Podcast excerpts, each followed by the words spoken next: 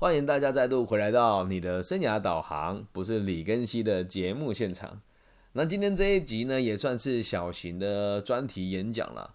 我们的题目叫做《江湖郎中》。做这一集好像拿石头砸自己的脚啊！蛮多人说我好像是算命的，但这倒也不是算命啊，是有空再做一集这个读心术给大家听哦。就是我。有能力从你的言论，然后呼吸的方式、眨眼的方法、眼球滚动的速度、说话的手势，还有说说话的时候的这个主词跟副词的应用，还有连接，可以推断出你这个人经历了大概有哪些事情，然后未来会面对哪些问题。这个是我能做到，而且做的还不错的事。然后呢，就常常有人跟我说：“哇，老师你好准哦！”就是我听这个话，我也听了已经很习惯了。再加上我本来就有一些很惊人的第六感的直觉，对于只限于生涯辅导跟一对一的咨询之上，对。所以常常有人这样问我说：“老师，你是不是懂算命呢？”我必须得讲，嗯，它就是个统计嘛，它就这个统计嘛。比如说。举几个真实的例子哦，额头特别宽大的人，通常都比较有福分。然后再来啊，发际线如果有美人尖的人啊，这边通常都比较花心一些。那眉心呢，这个眉心的部分呢，如果你的眉心特别突出，像北京猿人一样，就代表你在性的欲望特别强。对，那如果你说话的时候嘴角全部都是泡泡，就代表你这个人口会。不实啊，那如果你的两边的颧骨很高又不见肉，那往往都是势利鬼。那如果有的人就是一脸横肉，颧骨也高，肉也多，那这种人通常是笑里藏刀，那眼神就更藏不住了，对吧？像看我脸就知道我是一个诚实正直，但是这个某些程 某些程度上的这个欲望比较强的人。那嘴唇厚的人呢，往往也专情。耳朵耳垂大的人呢，通常也孝顺；耳型漂亮的人呢，通常人缘也较佳。那耳型这个比较尖一点啊，或者歪一点啊，或者是两耳不对称的人，通常都比较有自己的个性。那再来看脖子后面的肉也很有趣哦，脖子后面的肉越多的人呢，代表他的自律性越差，因为代表他吃东西通常不忌口。好，那这些讲完了之后，你说啊，老师算命就是这样吗？差不多啦。八九不离十啊，八九不离十啊。那很多人会讲，老师，我来听你咨询之前，我找了某个算命老师，然后我就说，那他有算到我会出现吗？他说啊，算命哪有那么神的？后来我就他我他就跟我说啊，我的哥哥考研究所，那个算命师直接告诉他，这个所里面有分成四个种类。他说真的很准呢。我说这东西叫 Google 啊，有个东西叫 Google 啊。他说怎么可能我？只我只是昨天跟他讲我要问什么，他今天就可以回答我。我说你现在告诉我，我也可以马上回答你啊。而而很多江湖郎中的解答你的方式都很神奇。对我听过最神奇的是，他就写了一封没头没尾的诗给你啊，然后对账也，我们姑且不论对账公不公正啊，然后就会有人就以这个诗来决定他未来人生的走向。我的天天呐！我就好奇了，怎么完全没有根据的东西？你如果问我说，老师你怎么推断我个性什么样子？我会告诉你，因为因为什么什么什么，所以我推断有这样子的状况。而往往哦，这样子的人哦，他要你帮他做一些，你他他说他可以帮你做一些预测啊等等。他说啊，我们不收钱啊，这就有趣了。在我们台湾说这种不收钱的，通常就都是会有一个雕像供在那个地方。那很多人来了，他也不问你事情，他就会把钱投在这个地方。那还不就是换个方式跟你收钱吗？那另外一种也很有趣，就直接摆一个小摊位，说一次一百，一次两百，一次三百。那你就你你我们正常人都觉得这不合逻辑啊！你很多人说啊，那个有钱人也很相信呢。孩子有钱不代表有脑袋啊。有的人钱是父母给他的。那有的人的钱是他工作辛劳得来的，用劳力换来的。那你说问一个事情，花个一百、两百、三百块台币，还有谁花不起呢？那倒也不是说完全只针对这个传统的江湖郎中跟这个算命的老师来做一个批判的讨论哦，就连我们这个行业生涯规划老师也一样啊。对你，你你就看这个事情，我我要做这节的时候，我就特别想到，我咖啡厅要开的时候，也请了一个老师来看，他出门一次就是八千到一万哦。以前我觉得很很赚钱呐，但现在以我的讲师的工作，我们说在台湾的演讲的工作，一个小时以我们的专业到企业去，大概是五千到八千块左右一个小时。所以以前我看他这样出门，那时候自己还没踏讲师行业，就哇，我出来一趟八千块，好多。确实以常人的工作来讲，一一天他就拿个罗盘指指点点，跟说这里要放个什么雕像，那里放个八卦镜啦，然后再过去那边要拿圣水洒一洒啦，然后这个房子以后怎么样啦，然后就除了这八千块以外，又要你多买很多不一样的风水用品。那当然我也不是不信风水啦，因为确实我们讲自己也做过房房屋的中介业，就确实是。有一些状况，比如说，假设我们的窗户正对着这个大马路的话，车子来来往往肯定也不安稳嘛。那个灯每天这样照，你也照到自己精神疲乏了，对吧？那如果说你的这个大门口看出去，大你的落地窗看出去有两两栋大楼挡在你家门前，那肯定也不舒服嘛。那这个在我们的风水风水学里面，这个就叫做壁刀跟风口，其实它还是有它的逻辑在，但是你不能这么迷信啊。你不能这么迷信，就像我自己判断人家的人生未来三五年什么问题，基本上也都清清楚楚、明明白白。但我不会跟他讲说你要怎么样去做，然后你要给我钱，不会。那我们用这样子的能力赚钱，我觉得也我也有靠这个长才赚到钱嘛。但起码我不是跟你说啊，你这个几岁要注意什么？有些算命的更扯诶，啊，你的工作哦往东边找，不是有讲跟没讲一样吗？说啊，你这个哦，以后会成功，不就有奖跟没奖一样吗？然后有的人就更坏，他本身没有什么专业能力，然后就对你瞎蒙。好，那这种事情其实很容易嘛。来了一百个人，你瞎蒙中了十个，这十个人对你深信不疑，那这十个人就会跟别人讲你的神迹。那剩下剩下九十个人没有蒙中的人，他就会认为，反正我就不信你，我懒得跟你往来了。所以这些算命老师多数也都是这个样子。那你如果再以现代科学一点的角度来看的话，星座老师就写的更扯了，很模棱两可哦。就说金牛座这个月要忌讳的是跟人家合伙，可能会有这个金钱上的口角，这不是废话吗？范围这么广诶，可能身体上会有一些小小的问题。对啊，这周如果你心绪状况不稳定，然后可能就挖个鼻孔啊，流鼻血啊，老师好准啊，身体出了问题。那如果你没出事，基本上那条预言你也不记得了啦。你也不记得了，又或者是你拿个杯子突然掉地方碎掉了，你没有受伤，你说哎呀，好感谢那个神棍啊，不 好感谢那个老师提醒我身体会出问题，这个逻辑就非常神奇。所以我这这一集主要的目的是要告诉大家，千万不要迷信。有人说说，哎呀，我这是佛陀转世，转你个鬼啊，转世。那有的人会说什么，哎，这个。他告诉我什么事情不能做，所以我就什么事都不做。又或是啊，他跟我讲我要去考什么事，我就去考了。哎，他随便蒙一句，你考上是他功劳，考不上他只会讲说，哎啊，差一点，你要继续努力，考到上为止。啊，哪个哪个笨蛋不知道坚持就有结果啊？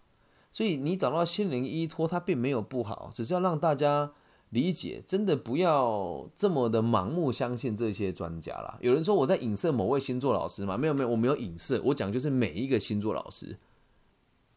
我没有影射哦，可能我我我有重申哦，就是以出生年月日来衡量一个人的个性，我觉得他还是有一定程度的可靠度的。但是在台湾的媒体就很喜欢说，怎么就每天就是就新闻呢？你你其他国其他其他地区的人可能就很好奇，就是我们会在新闻里面讲说，金牛座要特别注意，今天最好的蓝颜色是蓝色，然后出门的时候最好是带个什么什么东西，对，然后天秤座哦哦，这个礼拜的理财要特别小心哦，然后什么狮子座。这个这个月你会因为欲望而付出很多不必要的代价，应该其他地区人很难理解吧？我们的新闻台会在白天播放这些东西，台湾啊，你你看起来这么 自由的国家，还是有很多你意想不到的事情了哦。那当然，你说老一辈人有他们的信仰，这个我们也是尊重。可是新一辈人有他们的信仰啊，我们讲这个信仰，不是只有针对这个求神问卜或是占星这些东西哦，还有我们这种生生涯老师啊，好像你花了钱买他的课程，你就会人生走上巅峰一样，一堂课五千八千呢。我就跟他讲一句很认真的话，其他地区我就搁着也不管了。所以如果你是事业成功的人啊，如果你事业不成功，你凭什么叫人家做生涯规划？那如果你事业成功，你干嘛跟人家收那么贵的钱做生涯规划？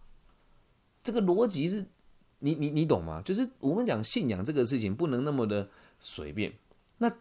在做这一节的时候，就是上上个礼拜有一位在陕西的朋友跟我说。老师，我觉得你是我的信仰，哎，这这这种信仰就不一样了。就是我并没有让你们产生盲目的憧憬，也没有要你这个赚多少钱都给我多少钱，也都没有，只是单纯的让你觉得这个信念我们可以去追求。所以不要相信任何一个江湖郎中讲的话，理解吧？但我说的话，我算不算江湖郎中呢？见仁见智。也有很多人会说我们这样子工作不切实际嘛，但有接触过我的人跟一堆咨询过的朋友，通常都会理解我的做法，都还蛮具体的，就是会告诉你具体的短期、中期、长期该做哪些事，还有在我们物谈结束之后，我们要做哪一些具体的改进，然后一步一步的去达成它。嗯，所以也希望大家不要。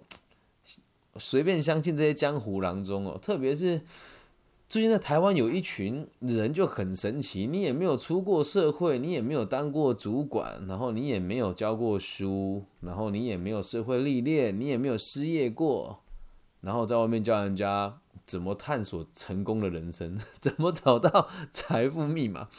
我刚出道的时候很嫉妒这些人，很嫉妒，真的很嫉妒，所以我都会觉得，哎呀，别人都是假的。再到现在。走了五年了，真的也不敢讲跌跌撞撞。但你说我是全台湾第一的话，我觉得这句话一点都不为过。对，因为毕竟没有多少人可以横跨那么多的单位嘛。那我的频道目前虽然在心理类别啊，在全世界他华人区能见度最高的挂号，不靠行销公司包装，还有完全独立制作，就只有我而已啊。那我现在回头看这群朋友，我就觉得。嗯，他们贩卖的也是一种信仰，让别人以为他有用，装模作样，这是最错误的做法。所以，我们讲江湖郎中来帮大家统整一下，倒也不是那一些什么，这里一定要有一颗痣啊，然后这个三个扇子，哎呀，先生您这个，哎呀，不是只有这个类型而已，包含这些虚张声势的人，都算是江湖郎中的一种。所以，希望大家相信你自己想相信的就好。这句话很有哲理吧？相信你想相信的就好。就如同你现在听着我的频道，你相信我吗？啊，记得，如果你相信我，就代表你已经能够理解什么叫江湖郎中了。有人老师，有人就说：“哎，老师，你这个讲话会不会太自大、太自夸了一点呢？”我就叫李庚希，行不改名，坐不改姓，木子李，天干地支的庚，然后王羲之的羲。我跟每个人说话都用本名，而你讯息给我、寄信给我的时候回复的你人也一定就是我本人。光是这一点做到的人就没几个人。再还有一点，我从来都不会要你做不必要的消费，也不会告诉你说：“哎呀，那这个你要找我聊天，咱们就先收费。”不会，咱们都是聊完了，约定好了，你觉得有用了，给钱。又或者是你觉得我现在觉得半信半疑啊，老师，那咱们做了之后觉得有用了，给钱。没有人像我这么做。那如果连我这么唯物主义的人、务实、踏实、诚实的人，你都不相信了，那恭喜你，你不会被江湖郎中骗。但如果你看到我会有一种厌恶感，然后会觉得我很自以为是的话，某种程度上就很很有可能，你现在正在非常痴迷着相信另外一种似是而非的江湖郎中。当然了，别人看我也会认为我是江湖郎中啊。但自己是硬底子出身的人，现在在各方面的工作也进行的还不错，那也在很多单位担任他们的委员跟老师，也有能力独立应对各种不同的专案执行。嗯，所以。大家可以选择你想相信的，就用这句话跟大家做结束。相信你想相信的就好。至于看起来越装模作样的人哦，那就真的是越偏向于江湖郎中。咱们这个节目，你要说他没质感嘛，也可以这么说啦。咱们没有音乐，没有背景，没有那一种烘托式的笑声，没有，对，也没有那一种讲到一半就有那个音效，没有，就是拖个五分呃，拖个十五秒、二十秒，对，也没有各种奇怪的写稿或是念稿式的。这种节目的制作方式，就完完全全就我一个人去完成它，所以我可以掌控说我想要掌控的事情。那你就要去想，剩下那些节目还要花钱做前制作、后制作、配乐，然后找人合作写企划，那他们的目的是什么？是帮助人家吗？就不得而知了。可是我还是要跟大家讲一个观念了：如果江湖郎中哦，让你点起了希望，那你也生活变得更有方向。那你信他又何妨呢？对吧？所以也希望大家不要觉得我这个人独断，或者我想要树立敌人。没有，我只是要告诉大家，相信你想相信的就好。如果你这个江湖郎中，你就记得劝人向善，怎么算都还是算个好郎中。那如果劝人掏钱，那我就必须得告诉你哦，啊，不是不报，只是时候未到。那也欢迎大家把这一行分享给我的同行听。或者分享给你曾经觉得那一件，哎，老师看起来虎烂虎烂的，放给他听。或者你想要直接私信我说，老师，我觉得你本人就是个郎中啊，我也可以接受。所以也希望大家可以在听完这一集以后，我们来做个小型的呃吐槽大会吧。就是咱们可以在网易云的频道上面留言，他说，呃，你就可以写，我认为谁谁谁是郎中。啊，你也可以写李庚希是郎中，我也觉得很棒。那如果这是其他地区的朋友，就可以在我的这个啊，我会再开一个发文，然后发一个这个 IG 或者哪里，我们就下面留言说，我觉得谁谁谁是个郎中，哎，这个郎中也可以包含我，OK，好，那以上就是这一期的节目了，希望大家不要被这种来历不明的啦的这种江湖术士给期满了。人生有任何的疑难杂症，任何的困难，你觉得无法决定。或者是犹豫不决，也欢迎大家私讯我。我也说过了，咱们怎么协助别人的方式都有提过了啊。那不妨就试试吧，反正咱们也不收钱，也只骗骗你的时间跟感情嘛，是吧？好，那今天节目就录到这边喽。网易云的朋友记得帮我分享、按赞加订阅，因为毕竟我人在台湾，也没有办法经常性的到大陆去。那如果听了还不错，帮我推荐给你的朋友。那现在每天的成长粉丝也还算稳定了啊。那这一点我觉得也特别难过的事情是，我在网易云的粉丝会告诉我说：“老师，你的节目有杂音。”所以间接代表台湾的听众朋友好像没有很认真听哦，有杂音都没有告诉我，也有可能这包容性比较强啦哦。那不管怎么样，也真的很感谢大家愿意在这个频道跟我互动。然后听我这边唠嗑这些事情，然后愿意跟我一起相信我想相信的东西。好了，那今天的节目就录到这边喽，希望大家会喜欢。那也期待收到大家留言、分享跟按赞。还有最后给大家一个小小的请求，如果可以的话，能不能请大家帮我在你收听的频道上面多多的分享或者按赞，或是帮我按评分？因为最近在台湾有很多网军跟同行已经开始会。攻击我了，那如果你们不帮我洗洗流量的话，很有可能我能见度就会越来越低。但我也不大介意，反正会认识我会理解我的就会继续跟着我，不理解的我也就这么算了吧。我爱你们，拜拜。